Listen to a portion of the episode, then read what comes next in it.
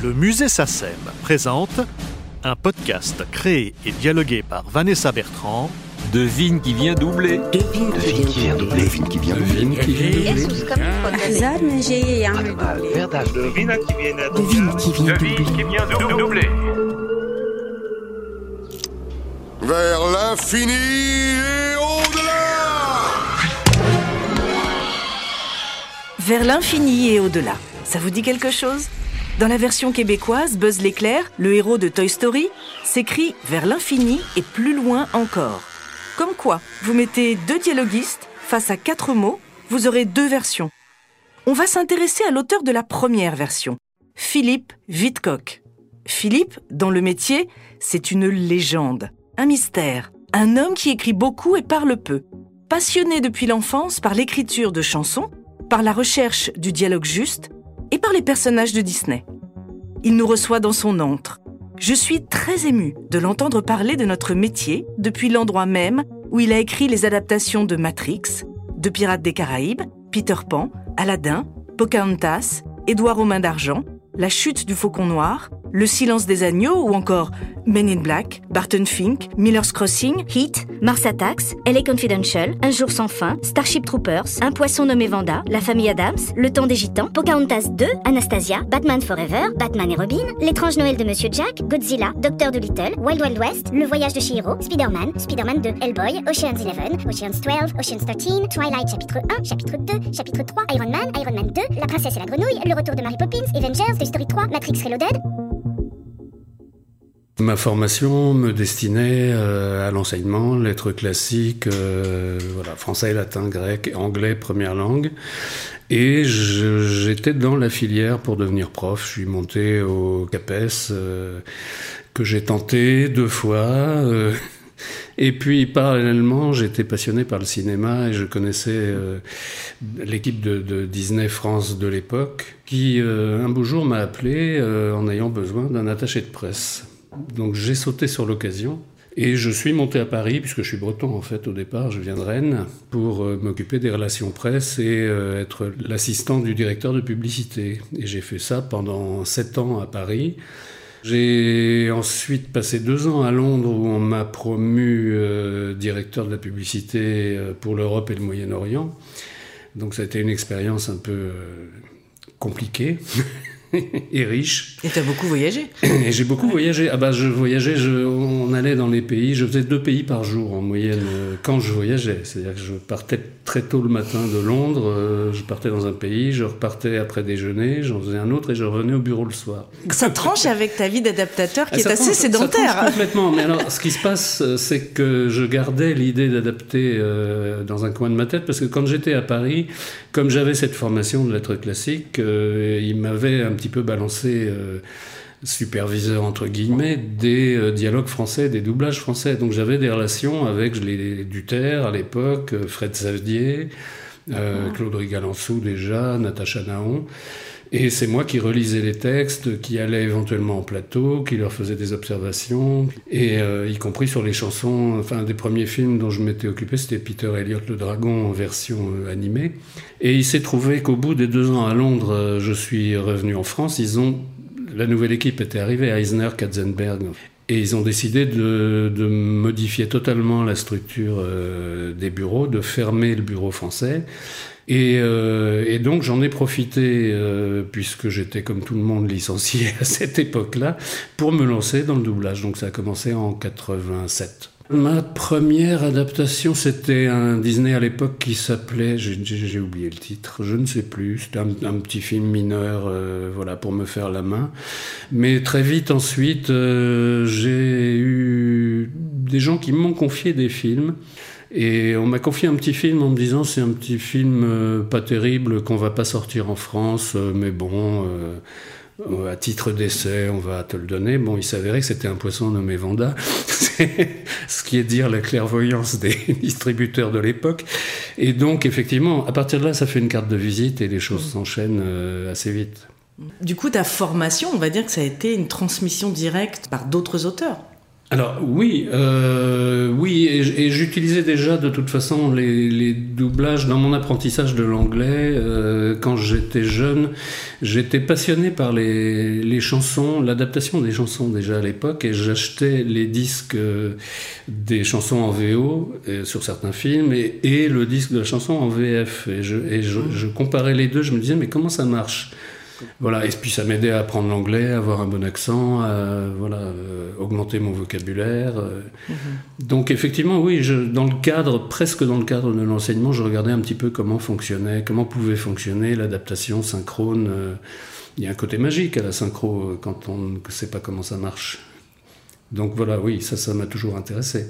Mhm. Comment tu décrirais ta journée du lever au coucher? Donc une journée type, euh, c'est un peu, euh, enfin c'est assez souvent une cavalcade. Euh. Donc tout dépend des projets, mais effectivement on reçoit, quand on a la chance encore de pouvoir travailler à domicile, ce qui n'est pas toujours le cas. Pour certains films, il faut être sur place à cause des craintes de piratage. Mais on, est, on reçoit des, copies, souvent avec un, password où on travaille sur un site en ligne pour le sous-titrage, où il faut être accrédité, avoir un password, euh, se connecter avec son téléphone à la main pour pouvoir entrer un code temporaire, enfin bon, tout ça. Voilà, on travaille dans des, sortes de coffres-forts. De toute façon, qu'on soit chez soi ou à l'extérieur, euh, c'est un peu un coffre-fort. Moi, j'aime bien, j'aime bien cavaler. Enfin, j'aime bien cavaler. Comment dire J'aime bien faire une journée. Euh, euh, complète, rester, rester immergé dans le film. Donc euh, c'est vrai que je fais pas énormément de pauses, euh, mais j'ai remarqué le côté magique de faire une pause. Quelquefois on, bute sur une difficulté pendant une heure, on va boire un café, on lit le journal, et d'un seul coup on a trouvé la, la solution, la formule qu'on recherchait. Donc ça c'est mmh. toujours très, très marrant. Mais c'est vrai que j'aime faire des journées assez longues, effectivement. Voilà. Et dès que la fatigue se fait ressentir, euh, il est temps de passer à autre chose. Euh, c'est toujours assez difficile à expliquer ce qu'on fait. C'est comme un cuisinier à qui on demande euh, comment il fait sa tambouille. Il finit par être obligé de réfléchir en se disant oui, c'est vrai, comment je fais en fait? Ça devient naturel. C'est une chose qui. On se pose pas la question en fait. On jongle avec, on jongle avec le le français beaucoup plus qu'avec l'anglais. C'est pas compliqué de comprendre un texte anglais. Ce qui est compliqué, c'est de trouver la bonne formule qui va respecter la musicalité de l'anglais, le, vocabulaire, l'humour éventuellement. Et euh, il faut pouvoir dire la même chose de 15 façons différentes avant de trouver la bonne. Et justement, quand tu as un dîner en ville euh, avec des gens que tu ne connais pas, quand je parle de mon métier, euh, quand je dis que je travaille dans le doublage, je fais l'adaptation, ah bon, tu fais les voix Toi, on, t'a jamais ah fait toujours. ah bah, de toute façon, ça a commencé très tôt. Quand j'ai dit, oui, euh, moi je travaille chez Disney, ah bon, tu dessines quoi? Donc voilà, c'est exactement la même chose, mais bon, c'est normal. c'est normal parce que, les, de toute façon, n'importe quel reportage à la télé sur le doublage, c'est les comédiens qui sont. C'est la vitrine voilà, il faut, c'est les voix connues, euh, avec la voix de euh, un peu n'importe qui euh, mm. pour pouvoir avoir de la publicité. Mais bon, quelquefois, quelquefois ça a du bon. Il y, a des, il y a des rencontres qui se font aussi. Il y a des voix qui collent parfaitement, des voix connues. Mais bon, c'est un procédé qui est un peu une affaire de marketing, quoi, plus que plus qu'une affaire artistique. Un inconnu, oui. rencontré au cours d'un dîner, tu lui décris comment en quelques mots oh, En quelques mots, c'est euh, j'écris les dialogues, j'écris les sous-titres, je rends le film accessible pour le public euh, français, voilà, du mieux possible. Mhm. Ça, c'est en quelques mots, effectivement.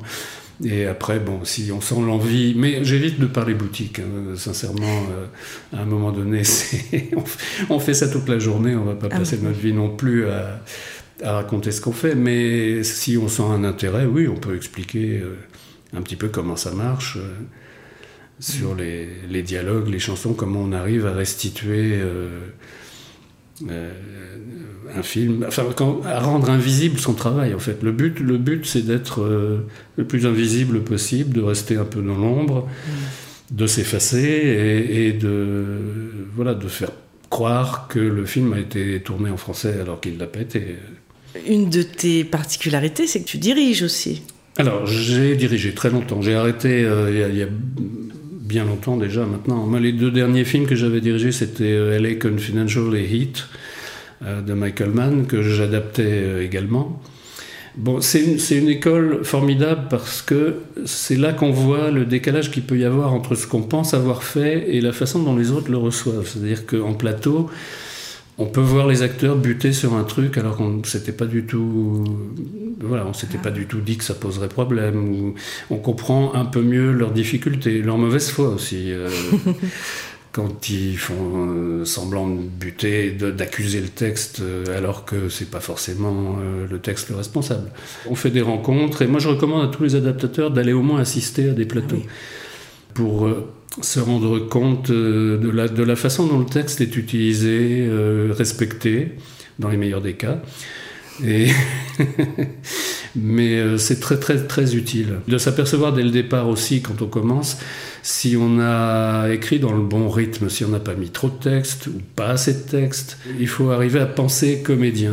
Et, quand on écrit après, on joue aussi pour soi on, se relie, on essaie de, voir si, tout ça va, rentrer dans le, dans le moule, dans la chaussure de l'acteur original. Alors justement, cette étape qui est la vérification, mhm. comment tu la vis, toi? Parce que c'est pas évident hein, pour un adaptateur. Déjà, on doit lire tous les personnages. Mhm. Et ce qui est compliqué, c'est d'arriver à lâcher prise aussi, de ne pas être totalement euh, accro à son texte. Euh, on a beaucoup travaillé sur un texte. Les, gens avec qui on vérifie euh, sous-estiment un peu, je pense aussi, le, travail.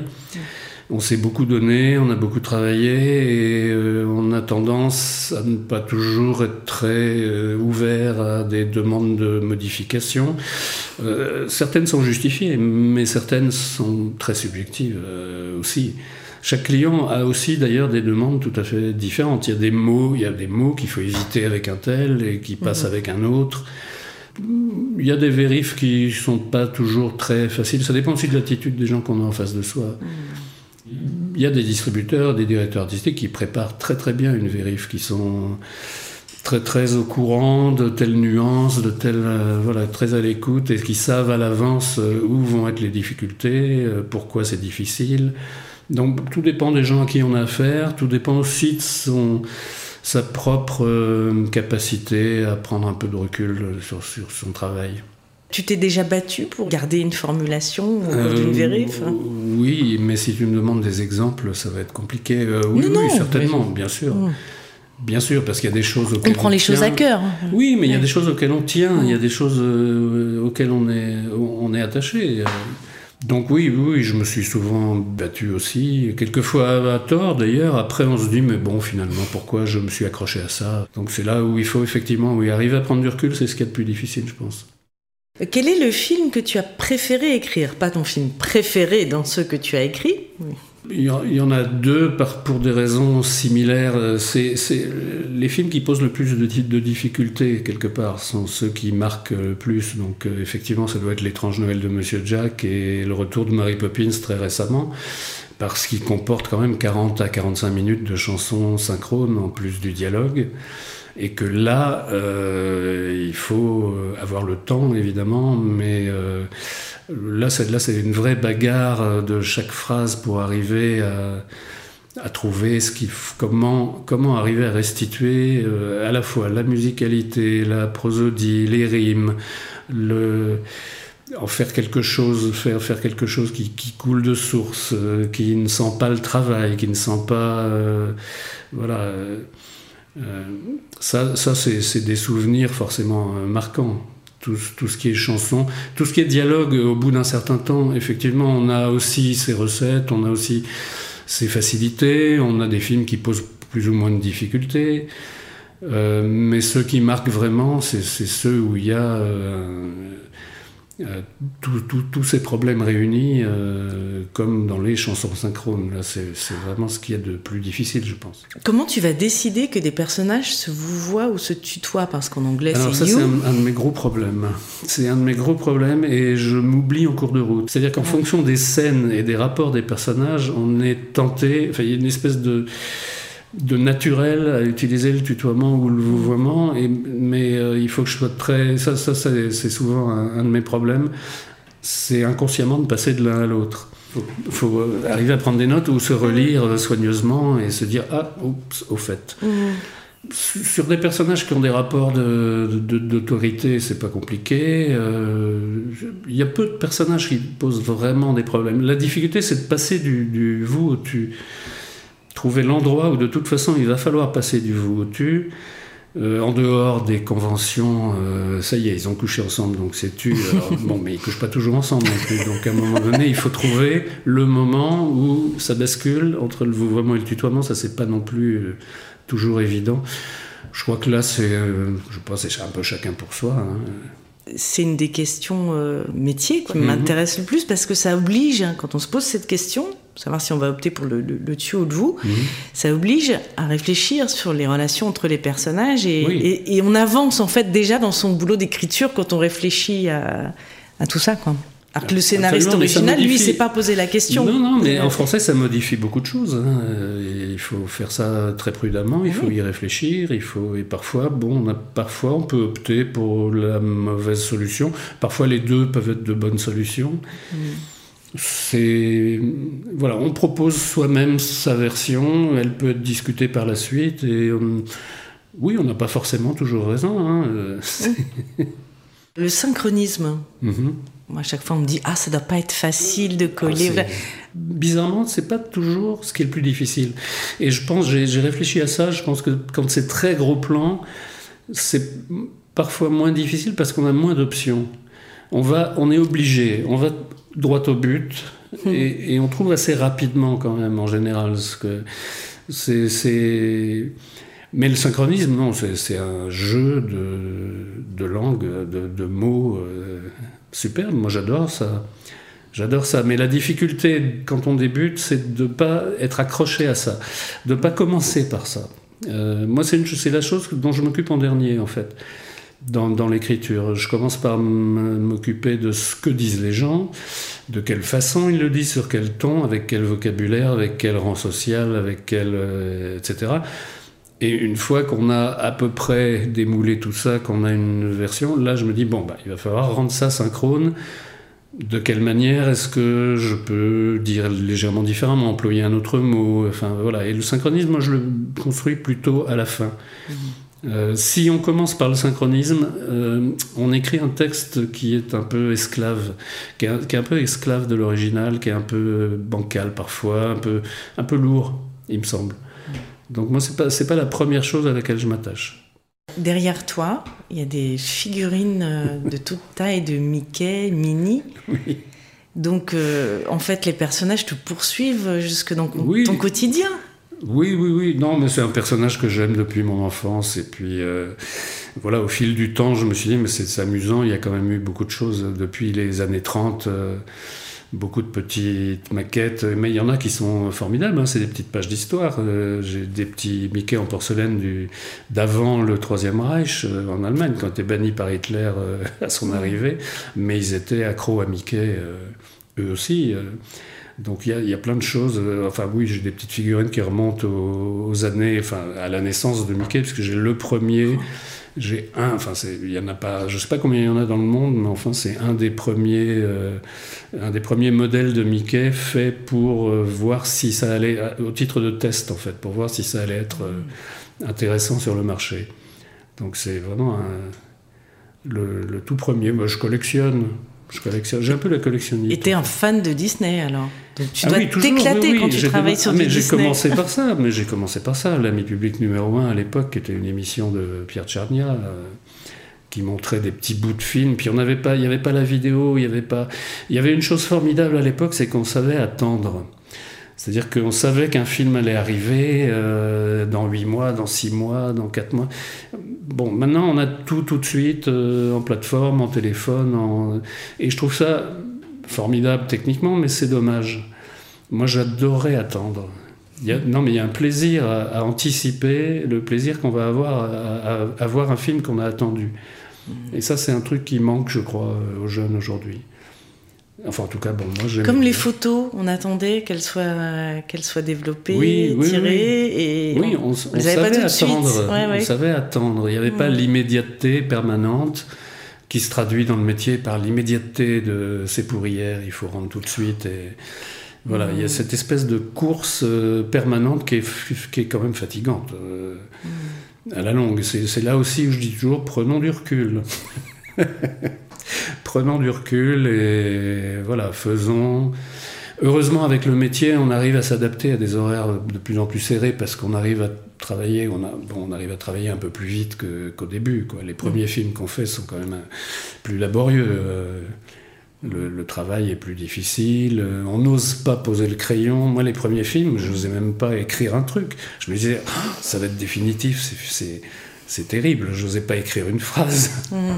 Ah, tu viens de parler du crayon, justement. Oui, oui, ah, c'était au crayon. Alors, oui. tu as commencé en traditionnel. Oui, en et, rythmo, et alors, comment tu as euh, vécu le passage à à cette euh, Ah, bande avec- virtuelle?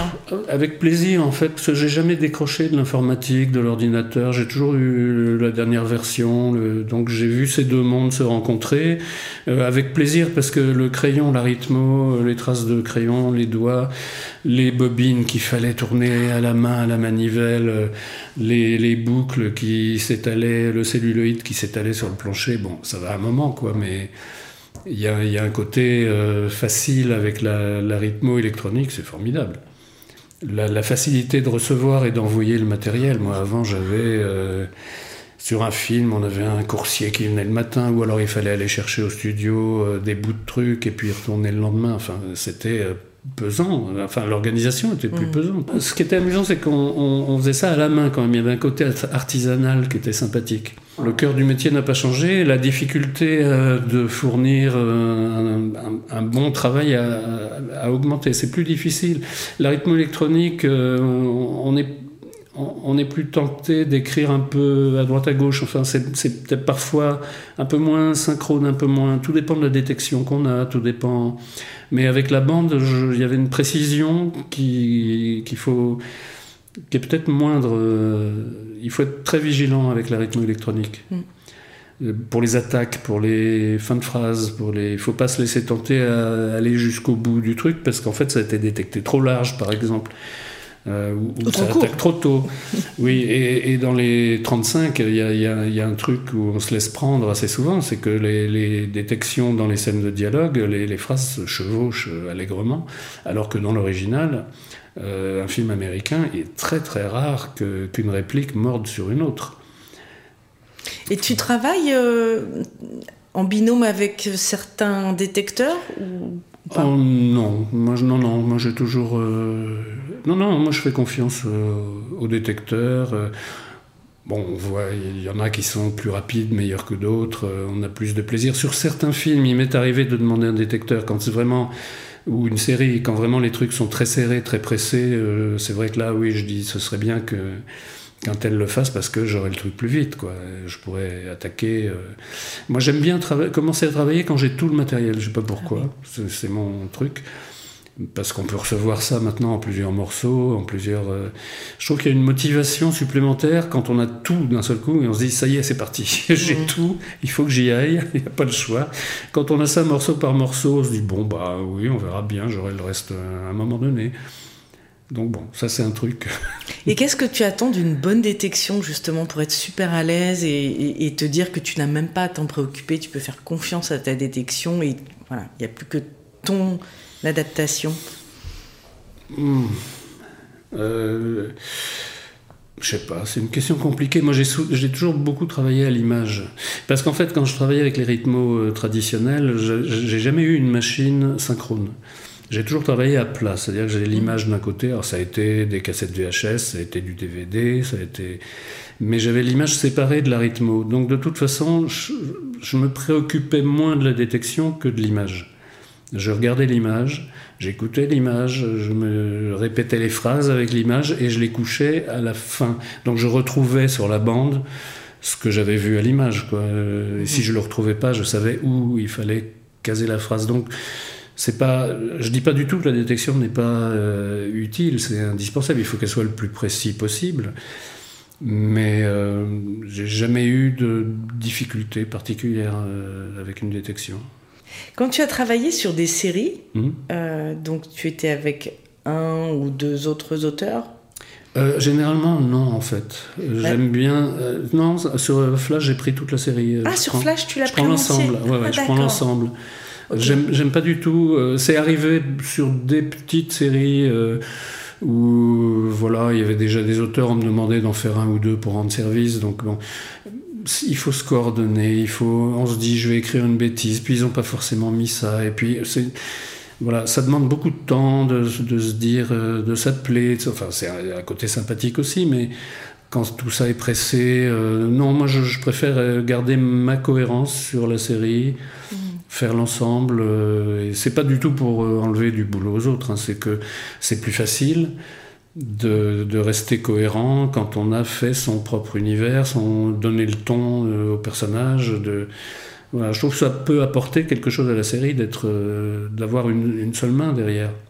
Mais bon, j'ai pas d'avis là-dessus. Je suis pas spécialiste des séries. J'en fais un peu plus depuis quelques années, effectivement, comme tout le monde. Mais ça n'a pas été mon euh, mon boulot principal sur une, vingtaine d'années. Donc et tu n'as jamais travaillé en tandem, comme par exemple euh, euh, les Duterre ou, Juliette Vigouroux, Alain Cassard? Non, pas vraiment. Hmm. Non, non, non. En sous-titrage, oui, c'est arrivé qu'il y ait un projet commencé par quelqu'un, qu'on finit ou l'inverse. Hmm. Euh, ben, c'est une question de temps aussi hmm. d'un projet. On, ne maîtrise plus maintenant les, les, délais, enfin les, les dates d'arrivée du matériel. Donc on peut s'engager sur un truc qui arrive 15 jours plus tard alors qu'on est sur autre chose, et donc il faut, euh, arranger, faut, faut, arranger les choses. On, est obligé soit de laisser tomber un truc, soit on l'a déjà attaqué, mais il faut qu'on passe à autre chose. Enfin, voilà. Donc ça, c'est arrivé, oui, de bosser euh, à deux comme ça sur, sur un projet particulier, mais c'est assez rare. Mm. C'est assez rare. Mais j'aime bien, c'est vrai que moi j'aime bien être un peu mettre à bord oui, du, de, de, ce que je fais en fait. Donc euh, il y a un plaisir à ça aussi.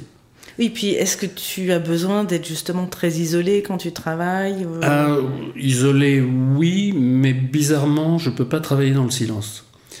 Donc je travaille, mais avec la radio assez fort, toujours. Et ça me fait, ça peut m'attirer, attirer mon attention de temps en temps, et, je m'aperçois qu'inconsciemment, ça aide à réfléchir. Enfin, voilà, moi j'ai, toujours, je travaille toujours dans mon bruit à moi. Je travaille pas dans le bruit des voitures, des pompiers, des machins, de la distraction permanente, mais euh, j'ai, je peux pas travailler dans le silence complet. Hmm. Mais bon, je sais pas pourquoi. c'est comme ça. Alors, dans ta filmographie, mm-hmm. que j'ai relu euh, avant de venir, il n'y a pas un film qu'on ne connaît pas. Hein, oh, donc, tu passes du. Si, quand même. t'es passé du, du blockbuster euh, Godzilla à la comédie. Tu parlais d'un poisson nommé Vanda, les dessins animés comme les Toy Story ou des films d'auteur comme Le Temps des Gitans. Est-ce qu'il y a un genre de film que tu n'as pas fait? Je revendique euh, le besoin d'ailleurs de faire des films très différents les uns des autres, parce que c'est ça qui nous sauve de la monotonie, c'est ça qui nous permet de jongler, euh, de switcher d'un truc à un autre, d'un vocabulaire à un autre. De pas s'encrouter dans ouais, de pas s'encrouter, et, et, à tel point que par moments c'est rigolo. Quoi. Je me suis fait la réflexion, je, je bossais sur le Loup de Wall Street de Martin Scorsese. Et en même temps, j'avais, mais vraiment en même temps, j'alternais avec la fée clochette pour Disney. Et je me disais, là, il y a un grand écart qui est quand même intéressant.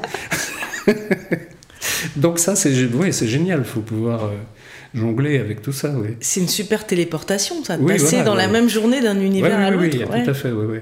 Alors, tu as aussi fait du musical en musical, oui, L'étrange Noël de Monsieur Jack et Mary Poppins, le retour de Mary Poppins sont les. Mais il y en a eu d'autres, des petites chansons à droite à gauche dans, plein de films. L'adaptation de chansons, euh, je le recommande pas forcément aux débutants, mais je le recommande. C'est euh, quelque chose de formidable à faire, d'extrêmement difficile par moment. Il y a toujours un truc sur lequel on se prend la tête pendant parfois des semaines. Mary Poppins, il y avait 45 minutes, il y avait 9 chansons. J'ai pris, heureusement, en parlant avec euh, Disney, j'ai réussi à obtenir une copie très très très très tôt, uniquement avec les chansons. J'avais pas du tout le film, j'avais pas l'image, mais j'avais les séquences chantées. Euh, le film sortait en décembre. J'ai dû avoir ça fin mai, début juin, je crois. Et j'ai eu euh, jusqu'au mois d'août pour les rendre. donc ça a été. J'y ai travaillé. Pas constamment, mais ça revenait sur le tapis, euh, ça revenait sur le feu pendant plusieurs mois, enfin deux mois, disons, deux mois. Mais il faut ça pour les chansons, c'est. Et alors ça fait, ça crée des rencontres aussi, euh, des trucs euh, amusants, parce que j'avais fait les chansons d'un dessin animé DreamWorks qui s'appelait Spirit, les talons des plaines, qui étaient des chansons de Brian Adams et qu'il chantait lui-même en version française. Donc bon, une petite pression de plus. Et ça s'est super bien passé, il était très content. Et le film va à Cannes et il chante à Cannes sur le, avant la projection une des chansons en français dans la salle. Enfin, et il était ravi parce qu'en fait, il a, mais euh, les chansons ont très très bien marché au Canada. Euh, c'est rentré au box-office en français. Euh. et du coup, six mois après, il m'appelle et il me dit J'ai un nouvel album, a plus rien à voir avec le film. J'ai un nouvel album, je veux que tu me le fasses en entier en français. Je dis Bon, bah allons-y. Donc j'ai adapté un album entier de Brian Adams en français pour pas grand-chose parce qu'il finalement il n'a pas enregistré mais euh, parce qu'il n'est pas canadien francophone, il est canadien anglophone. Mais euh, il m'a dit tiens, je passe à Paris, euh, j'ai envie d'en enregistrer une pour voir. On va faire un essai, etc. Tu peux venir. Bon, bah, j'ai passé le week-end avec Brian Adams. Et à un moment donné, il y a eu un truc très drôle. il butait. Alors bizarrement, alors qu'il bute pas en anglais évidemment, il sait ce qu'il a écrit, comment il l'a fait, mais avec le français il butait sur une attaque. Euh, il attaquait trop tôt. Je disais non non, je lui disais non c'est pas. Elle me disait mais si, je dis non, euh, c'est pas là. Et son technicien confirme mais c'est pas là. Elle me dit ah bon bah fais-moi voir. Il prend sa guitare et il me demande de chanter. je me suis dit mais qu'est-ce que je fais là? Et, je lui ai, et je lui ai fait son attaque là, là où il fallait quoi. Mais c'était Très drôle. Donc là, c'est tes rêves d'adolescence qui ont été comblés. Bah, c'est des euh, rencontres qu'on fait, euh, voilà. Oui, mais parce que tu m'as dit que dès l'adolescence, tu t'intéressais à l'adaptation de chansons. Oui, oui. Ah oui, oui, oui, tout à fait. Mais il y a un plaisir à voir les chansons. Il y a toujours un plaisir à voir ce qu'on a fait euh, après. Mais voir ce qu'on a fait en chanson, c'est puissance 10 quand même. Effectivement, quand ça tient la route, quand on n'a pas honte de ce qu'on a fait, hein, il, vaut, mieux, euh, il, vaut, mieux, assurer un peu. Euh, non, mais il y a des rencontres formidables, en, même en direction, euh, parce qu'avec le hasard, le hasard des choses, j'ai travaillé avec Jodie Foster sur quatre films, puisqu'elle se double elle-même. Mm. Donc ça, c'est des moments passionnants, quoi. Où on discute aussi de plein de choses, on a le temps de se parler toute la journée, de parler du métier, de ce qu'elle, comment, on voit, comment elle voit les choses, enfin voilà. C'est des, vraies rencontres formidables, ça. T'as pas eu trop souvent sur les plateaux des euh, c'est pas ça qui dit en anglais, des choses comme ça? Oh, si, ça arrive. Ça arrive, oui, oui. L'acteur bilingue qui. ah oui, c'est pas ça, c'est. Ouais, il faut être ouvert aussi. Moi, je leur dis quelquefois. Enfin, au début, on est. C'est pareil que la vérif. Pardon, c'est pareil que la vérif. Il faut, il faut avoir du recul. Il faut pouvoir euh, lâcher prise un peu sur ce qu'on a fait quand on dirige, parce que si on est vraiment accro totalement, ça peut euh, bloquer un peu. Voilà, ça peut bloquer un peu les comédiens. Donc, ne euh, faut pas leur lâcher prise complètement, mais s'ils ont une intuition, s'ils ont un truc, je dis bon bah essaie, on verra bien. Mm-hmm. Et il m'est arrivé de dire bah oui, ok, c'est bon on fait ça. Il faut, il faut, il y a des, il y a des auteurs qui font de la direction, euh, voilà, comme ça. Enfin, je les ai pas vus travailler. Je sais que Jean-Marc Pentier euh, est très, très ouvert aussi euh, à l'écoute des comédiens. Il faut, ça va dans les deux sens, quoi. Il faut, c'est un travail collectif. Mhm. Donc euh, les comédiens ont envie souvent de s'approprier un peu le texte, mais ça fait partie aussi de leur, insécurité quelque part. Et voilà, ils ont quand même envie aussi d'être à l'aise avec ce qu'ils disent. Euh, parce qu'ils arrivent, ils connaissent pas le texte, ils sont censés dire un truc de quelqu'un d'autre sur quelqu'un d'autre encore qui a parlé dans une autre langue. Il faut se mettre aussi à leur place. Il faut, voilà, faut les aider à rentrer dans le dans, l'image. Donc c'est vraiment passionnant, ouais, c'est très intéressant. Jusqu'au moment où ça devient too much, quoi, parce que il faut choisir. Dans mon cas, j'écrivais beaucoup, je dirigeais beaucoup. À un moment donné, je me dis, je peux pas continuer à faire les deux. C'est pas, voilà, il mm. faut choisir. Porter quelque chose. J'ai pas ta collection de Mickey, moi c'est pas mon. voilà, c'est pas. Moi c'est c'est ça. Ah bah. Et j'en ai, mais je les ai tous en fait les personnages. Toy Story, ouais. Même lui, je l'ai sous trois formes différentes. Je n'ai apporté que lui. Mhm. Mais voilà. Euh, Woody. Alors déjà, merci de m'avoir fait rire, hein. oh. pleurer. Non, mais pour moi, c'est culte, ah, oui. Bah, écoute, euh, depuis avant que j'ai des enfants, ça n'a rien à voir. Mhm. J'ai fait deux et trois. comment est-ce qu'on fait parler ces petits jouets, ce monsieur patate, comment on les fait parler?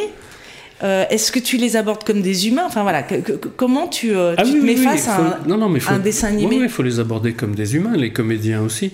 Quand on fait un dessin animé, le pire que puisse faire un comédien, c'est de, de, faire du dessin animé. Voilà, c'est pas des voix de dessin animé, il faut jouer ça très sérieusement.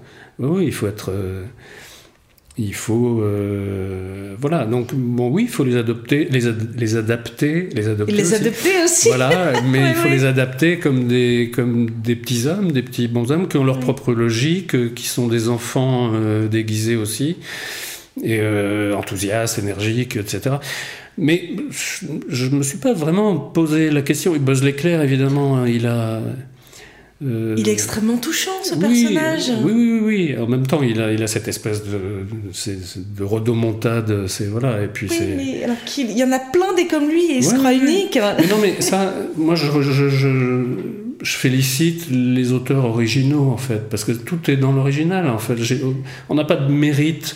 On a le mérite de restituer ce qu'on peut de ce qu'on de ce qu'on nous donne ce qu'on nous donne est formidable. Ils ont créé tout un univers avec des acteurs euh, exceptionnels. Et voilà, il faut s'adapter à ça. Euh, j'ai pas, le sentiment d'avoir. Euh, j'espère avoir apporté ce que j'ai apporté, mais j'ai pas, j'ai pas la mesure. Je peux pas te dire, j'ai pas réfléchi à tout ça. Et vers l'infini et au-delà, même si ah, c'est assez proche. Oui. Mais quand même, ça aurait pu être. Je crois il me semble Tu avais proposé d'autres versions à cause... non, Ah non, non, vers l'infini et au-delà, ça, ça me semblait. comme ça. Ouais, ouais. Oui, Buzz l'éclair aussi. Euh, oui, justement, parce que c'est quand même. Buzz Lightyear, mais. Voilà, c'est différent. Année-lumière, on ne pouvait pas l'utiliser. Donc. Et il y avait Guy l'éclair, donc ça m'a semblé euh, évident. Enfin, pas, ça vient assez vite. Hein.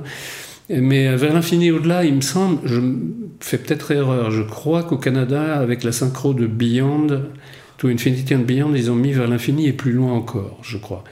Et je, crois que ça retombe, ça fait retomber le truc. Mm. Euh, voilà, il faut vers l'infini et au-delà, il faut avoir... Alors ça, c'est peut-être un peu aussi mes années de marketing, de publicité, où je cherchais des slogans, je cherchais des... Voilà, j'avais aussi cette casquette-là, il euh, fallait vendre euh, les produits, donc... Ah oui. Ça, j'ai voilà. Donc euh, c'est pour ça que les, les, films annonces en général, j'ai pas trop non plus de, difficultés parce que je, je, sais ce que c'est, comment ça marche. il faut, faut arriver à trouver la formule. La réplique qui accroche. Et, c'est des jouets, donc c'est du voilà. C'est ils parlent pas comme du marketing, mais enfin les formules sont ce qu'on peut voir sur une boîte de jouets, quoi, vers l'infini et au-delà. Voilà. Mais honnêtement, non, je, je peux pas. C'est pareil que tout à l'heure. Je n'ai pas réfléchi à à tout ça de façon. Euh, non, les, jeux de mots, il y en a un, je m'en souviens toujours, euh, dans les difficultés d'adapter des, des, jeux de mots, des choses comme ça, c'est dans Un poisson nommé Vanda, où à propos de Kevin Klein, John Cleese disait He's so dumb, he thinks the Gettysburg Address is the place where Lincoln lives. C'est-à-dire que adresse dans le sens discours, le, le discours de Gettysburg, il le prend pour l'adresse de Lincoln. Et avec ça, tu es censé faire un truc français. Mais dans ces cas-là, moi, il y a une chose par contre que j'essaie de ne jamais faire, c'est de faire du franco-français, c'est-à-dire de mettre dedans de le, le franchouillard. Du, Oui, mais du, du, truc français que le personnage peut absolument pas dire, évident. Donc j'ai cherché longtemps et j'ai trouvé mon équivalent à moi, c'était il est tellement crétin ou tellement idiot qu'il croit que Pearl Harbor est une actrice de cinéma. Voilà. à un moment donné, j'ai pensé à ça je me suis dit, bon, bah, c'est à peu près du même niveau, ça fonctionne, c'est bon, et puis euh, voilà. Donc ça, je m'en souviens parce que je sais que là, oui, celui-là m'a, oui, j'ai beaucoup, m'a pris la tête un peu celui-là. Mm. Ça, ça a été un peu difficile à, trouver. Tu écris aussi euh, les sous-titres parfois? Oui, oui, oui. Ça n'a rien à voir dans la façon de travailler. C'est-à-dire que dans le doublage, en français, on a besoin d'un peu plus de mots. En sous-titres, on a besoin de moins de mots. Donc l'exercice est totalement inverse. Quoi. Il faut respecter le temps de lecture, euh, il faut aussi restituer le sens, le, ton, l'émotion d'une phrase éventuellement, mais dans un temps de lecture imparti. C'est un, un, jonglage différent euh, avec les mots, c'est complètement autre chose. Mm-hmm. On n'a pas le choix qu'on peut avoir de temps en temps dans le doublage de s'éloigner un petit peu. C'est plus strict, il faut vraiment euh, respecter. Il y a beaucoup de gens bilingues hein, qui vont voir les films. Donc on ne peut pas euh, sous-titrer n'importe quoi. Sauf dans l'humour, encore une fois, on est obligé d'adapter et tout le monde le comprend. Mm. Mais, euh, mais c'est un exercice passionnant aussi, mais c'est pas répétitif. C'est pas même, même, quand on sous-titre un film qu'on a déjà dialogué, on n'a pas l'impression de remettre euh, sur le tapis tout ce qu'on a fait. On est obligé de réadapter tout, de, trouver d'autres solutions. Euh. Et alors, le côté frustrant, c'est qu'on arrive à trouver en sous-titrage une solution. On se dit, ah, mais ça, c'est mieux que ce que j'avais trouvé en dialogue. Bah oui, mais trop tard. Bon, bah tant pis, oh. voilà. Quelquefois, c'est. On se dit, oh là là, j'avais tourné autour de cette phrase longtemps, mais c'était pourtant simple. Donc, euh, mais bon, je, je conseille pas de revoir toujours ce qu'on a fait en fait euh, trop longtemps après, parce qu'à un moment donné, on ne voit plus que les défauts. Bah on se dit, mais qu'est-ce que j'étais mauvais en ce temps-là Si je le refaisais aujourd'hui, j'écrirais pas du tout la même chose. Mais on, se fait du mal hein, euh, aussi. Par rapport à la crise Covid, le métier a quand même été un petit peu secoué. Oui, parmi tant d'autres. Est-ce que tu as continué d'écrire pendant le confinement? Alors oui, j'ai continué parce que j'écris pour les plateformes et que là, euh, rien n'a changé, bien au contraire. Donc euh, il faut les fournir. Euh, il y a une demande. D'ailleurs, bon, bah, je ne sais pas à long terme quelle va être, quelle va être l'influence des plateformes sur le, les sorties en salle, parce que les gens vont vraiment s'habituer à de plus en plus consommer à la maison. Hein. Donc c'est très dur pour le cinéma. Euh, les projets cinéma sur lesquels je travaillais sont repoussés de six mois, un an. Euh, voilà, bon, ils sont toujours là, hein, ils arriveront en temps utile. On verra bien. On ne sait pas pour combien de temps on en a, donc euh, accrochons-nous tous. Je pense surtout aux jeunes qui démarrent. Il y a beaucoup plus beaucoup d'adaptateurs qui rament plus que moi probablement en ce moment. Donc c'est pas tellement, je pense pas tellement à moi dans l'histoire. Mais c'est vrai que je suis content de pouvoir euh, de, continuer à travailler. Mais c'est par plaisir aussi. Il y a, il y a voilà, le mot-clé du métier, c'est quand même le plaisir hein, de, de, travailler. Un jeune qui débuterait aujourd'hui, mhm. tu lui dirais quoi?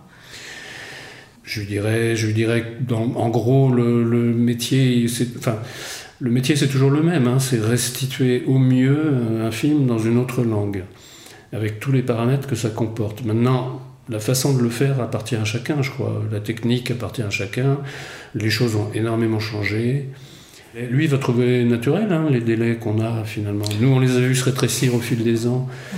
Et on a vu ce changement s'opérer, mais bon, la langue va changer beaucoup, elle change.